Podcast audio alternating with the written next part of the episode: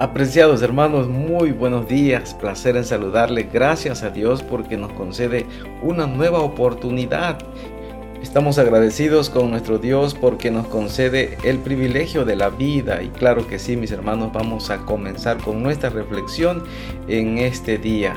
Les invito a orar, mis hermanos, antes de continuar. Querido Padre, gracias por darnos la oportunidad de estar nuevamente con mis hermanos y participar de esta reflexión. Dirígenos, Señor, bendice a cada uno de nuestros familiares, de nuestros hijos, de la familia que representamos y podamos hacer tu voluntad. Lo pedimos en el nombre de Cristo, nuestro Salvador. Amén. Mis hermanos, en Mateo 6:14 es nuestro versículo de hoy y dice la Biblia, porque si perdonáis a los hombres sus transgresiones, también vuestro Padre Celestial os perdonará a vosotros. Es que, mis hermanos, el amor perdona. El amor perdona.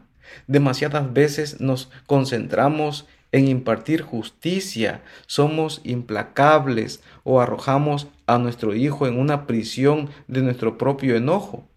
Y aunque es nuestra tarea enseñarles que sus acciones tienen consecuencias, otro propósito igual de invalorable de la crianza es mostrarles que el amor cubre multitud de pecados. Así lo declara Primera de Pedro 4:8, mis hermanos, y nosotros debemos de enseñarle a nuestros hijos que el amor cubre multitud de pecados. Cuando disciplinamos a nuestros hijos, la estrategia final no es solo obligarlos a admitir su culpa, sino mirarlos a los ojos con ese amor que restaura y asegurarles que los perdonaremos por traicionar nuestra confianza o romper nuestras reglas. Nos apena lo que han hecho, pero aún así los amamos y decidimos liberarlos no del castigo o la pérdida temporal de un privilegio, sino del enojo y la tensión persistentes entre nosotros. Después de una ruptura dolorosa, tenemos que dar el primer paso para restaurar la relación. Así resiste el amor, mis hermanos. Recuerden las palabras de Jesús, bienaventurados los misericordiosos, pues ellos recibirán misericordia. Así lo presenta el libro de Mateo capítulo 5 versículos 7 y 9. Mis hermanos, el amor sabe que el día que dejemos de perdonar, envenenaremos nuestro propio corazón con amargura y arrojaremos la relación con nuestros hijos en un descenso vertiginoso hacia el enojo y la separación constante. Por eso nosotros debemos de manifestar ese amor de perdón. También sabe que el amor verdadero y la falta de perdón no pueden coexistir mucho tiempo en el mismo corazón o en el mismo hogar. Uno siempre obligará al otro a salir. El amor sabe cómo ponerse una armadura sólida que es difícil de traspasar con ofensas y nos da la sabiduría para confrontar las transgresiones del otro con gracia. Cuando alguien se niega a perdonar, brota la amargura, se endurecen los corazones y los sentimientos afectuosos de ternura se desvanecen a un segundo plano. Así que el amor nos recuerda que dejemos de lado el enojo, extendamos la mano y restauremos tenemos que perdonar a nuestros hijos como fuimos perdonados. Mis hermanos, claramente encontramos el ejemplo de Cristo. Y la Biblia en relación a esto dice, antes sed los unos con los otros benignos, misericordiosos, perdonándoos los unos a los otros, como también Dios os perdonó en Cristo. Así lo presenta Efesios 4, 32 y Mateo 18, 22 declara lo siguiente, Jesús le dice, no te digo hasta siete, más aún hasta setenta veces siete. Mis queridos hermanos, la Biblia revela cómo nosotros debemos de perdonar a nuestros hijos y a los que nos rodean. ¿Qué sucedería si tus hijos siempre te vieran abordar los accidentes relacionales con un amor implacable?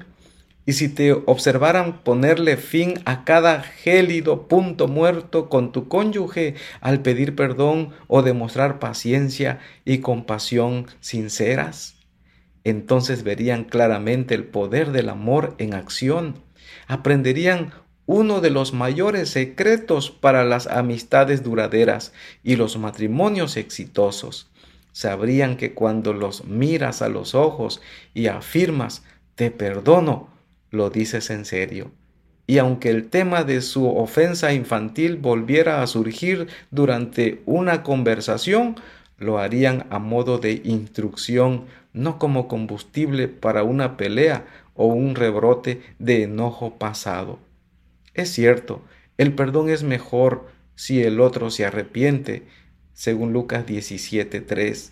Es saludable y bueno para todos la maravillosa esperanza y la restauración completa, pero sin importar lo que hagan los demás. Jesús dijo que nuestro perdón tiene que ser incondicional. Así lo presenta en el libro de Marcos 11, 25 y 26. Y sin límite, dice la Biblia en Mateo 18, 21 al 22, sabiendo que esto siempre impactará nuestra vida espiritual. Mateo 6, 14 y 15 habla de esto. Igual podemos perdonar sabiendo que Dios es el verdadero juez y vengador de todo, Romanos 12, 19, y que cualquier raíz de amargura que permitamos que permanezca en nuestro corazón podrá infectarse, contaminar y envenenarnos. Hebreos 12, 15. El perdón, mis hermanos, no siempre es dulce y suave. Puede ser sumamente difícil, pero cuanto más se practica y se transforma en un reflejo, más fácil y más automático se hace. Cuando perdonas a tu hijo por sus errores, tanto los intrascendentes como los más importantes, le transmites un ejemplo increíble que un día también aplicará a cientos de otras relaciones. Incluso estás contribuyendo a las vidas de tus futuros nietos, quienes probablemente crezcan sabiendo que siempre habrá un lugar para ellos dentro del corazón de sus padres y de su hogar, no importa qué suceda, tal como tu amor se lo demostró a tus hijos. Mis apreciados, el desafío de hoy es examina tu corazón y fíjate si hay algún enojo sin resolver o algo que no le has perdonado a tus hijos o a cualquier otra persona. Anota sus nombres y una lista que describa sus ofensas. Ora por ellos y pídele a Dios que te dé el amor y la gracia para perdonarlos. Después, tacha con tinta indeleble lo que hicieron y repite en voz alta, decido perdonarte. Arroja el papel a la basura como testimonio de tu perdón y nueva libertad. Qué bien te vas a sentir cuando tú hagas esto, cuando perdones a tu hijo, a tu hija, a tu esposa, a tu esposo o al amigo que en algún momento rompiste esa amistad por cierta cosa ve y perdónale. La Biblia dice en Lucas capítulo 7 versículo 49, ¿quién es este que hasta perdona pecados?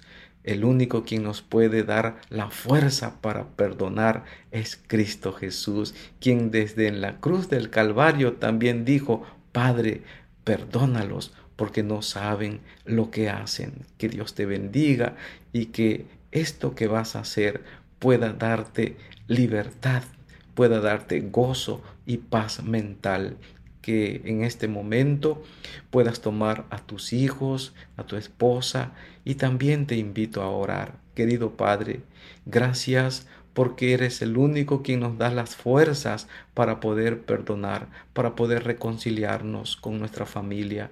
Bendice, Señor, a mis hermanos. En tus manos pongo a cada familia que representan en este momento, donde quiera que se encuentren, si se están tomando de la mano, si están decidiendo reconciliarse, si están decidiendo pedir perdón, por favor, oh Dios, que pueda hacer una nueva vida su familia. Gracias por tu misericordia, gracias por tu palabra una vez más, en el nombre de Cristo nuestro querido Salvador. Amén.